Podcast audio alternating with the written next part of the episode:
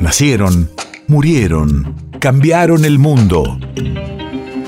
En Nacional Doc, siempre es hoy. Siempre es hoy. 12 de marzo, 1813.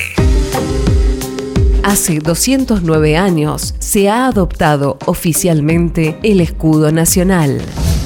Radio de la memoria. Según la heráldica, los emblemas que componen el escudo argentino representan el conjunto gloria, unión y libertad. Cada escudo tiene su significado. Conozcamos hoy el de la República Argentina. Los laureles, por su parte, fueron símbolo de la victoria desde la antigüedad. Representa los triunfos de los patriotas sobre los realistas en las batallas de Suipacha. Las cintas celestes y blancas representan a la nación argentina, repitiendo los colores patrios de los cuarteles, mitades del escudo.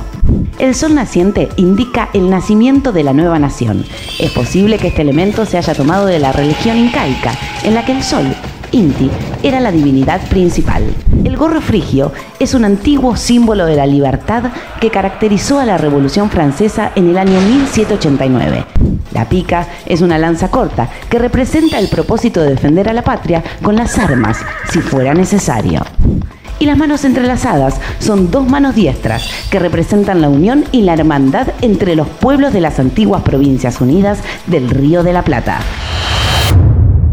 País de efemérides.